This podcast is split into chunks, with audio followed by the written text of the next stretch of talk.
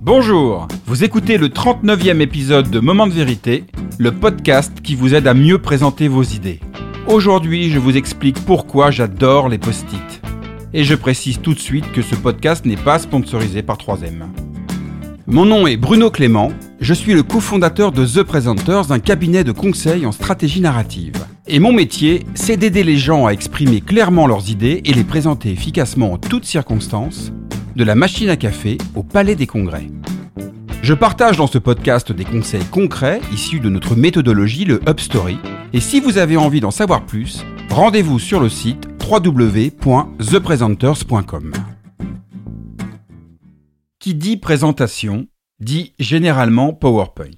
Pour autant, la pire des choses à faire quand on prépare une intervention est de se jeter sur ce magnifique logiciel. Pourquoi? Parce que vous allez être tenté de remplir les slides avec toutes vos idées, voire même de compiler votre présentation avec certaines slides de vos collègues. Bref, vous allez utiliser PowerPoint un peu comme un auteur qui rédige un livre et qui ne veut rien oublier dans les moindres détails. Et ça, c'est le pire moyen d'arriver à une présentation surchargée et incompréhensible qui génère au mieux de l'ennui, au pire du rejet de la part de votre public. C'est ce que les Américains appellent le slidement, un néologisme issu de la rencontre de deux mondes que tout oppose. Celui des documents rédigés grâce à Word et destinés à être lus, et celui des supports de présentation PowerPoint destinés à être vus. Et le slidement, c'est un entre-deux, un nini qui ne sert à rien, ni vu, ni lu. Et c'est la raison pour laquelle chez The Presenters, lorsque nous préparons une intervention avec nos clients, nous ne travaillons jamais directement sur PowerPoint mais à l'aide d'un outil issu d'une technologie analogique puissante mise au point depuis des décennies par 3M, j'ai nommé le post-it. Pourquoi cela? Parce que le post-it vous offre trois grands avantages. Le premier avantage est lié à la taille de l'outil. Sur un post-it, il n'y a pas la place pour écrire vos 10 bullet points et mettre l'intégralité de vos tableurs Excel. Le post-it vous oblige donc à structurer votre propos en vous concentrant sur l'essentiel à savoir les grandes idées que vous souhaitez partager avec votre public. Et ça c'est formidable quand on a compris que les slides ne sont pas des béquilles avec toutes vos notes sur lesquelles vous vous appuyez pour étayer votre propos, mais des lampes torches qui valorisent la quintessence des idées que vous partagez à l'oral. Et en préparant votre intervention avec des post-it, vous respectez une des grandes règles pour designer efficacement vos présentations, une idée par slide. Donc, une idée par post-it. Le second avantage est que le post-it est repositionnable. Quand vous structurez le canevas d'une présentation avec des post-it, vous avez très rapidement devant les yeux une vision panoramique du fil narratif de votre intervention, avec l'enchaînement des idées clés que vous souhaitez partager. Il vous est ainsi très facile de tester en live l'efficacité de votre narration, de valider la pertinence des transitions, et le cas échéant de déplacer si besoin une idée d'un endroit à un autre pour renforcer l'impact et la cohérence de votre présentation. Ainsi, le post-it vous permet de visualiser rapidement la colonne vertébrale de votre intervention. Et sur chacune des vertèbres, vous pourrez décider d'avoir un propos plus ou moins long en fonction du temps qui vous est imparti ou du public qui vous fait face, tout en gardant une structure narrative solide et cohérente. Troisième avantage et non des moindres, le post-it est collaboratif. Il permet de préparer vos interventions en équipe en restant focalisé sur l'essentiel, à savoir les grandes idées que vous souhaitez partager ensemble, et non pas passer votre temps à négocier avec vos camarades de jeu les moindres détails d'un projet, voire la mise en page de chacune des slides.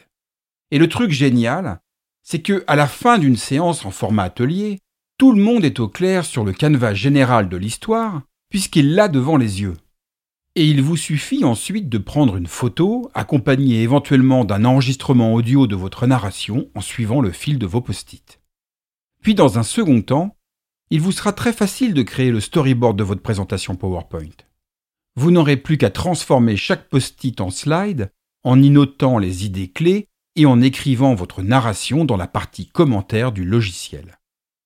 Et après avoir validé le storyboard avec votre équipe, il ne vous restera plus qu'à mettre la couche de peinture pour le transformer en une présentation au design impactant.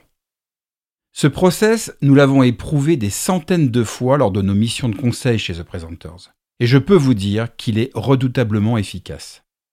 Évidemment, cela vous oblige à revoir la manière dont vous concevez habituellement vos présentations, mais je peux vous garantir que vous allez gagner énormément de temps, d'efficience et de pertinence dans la production de vos contenus. Et pour conclure, je vous partage trois petits conseils supplémentaires. Premier conseil.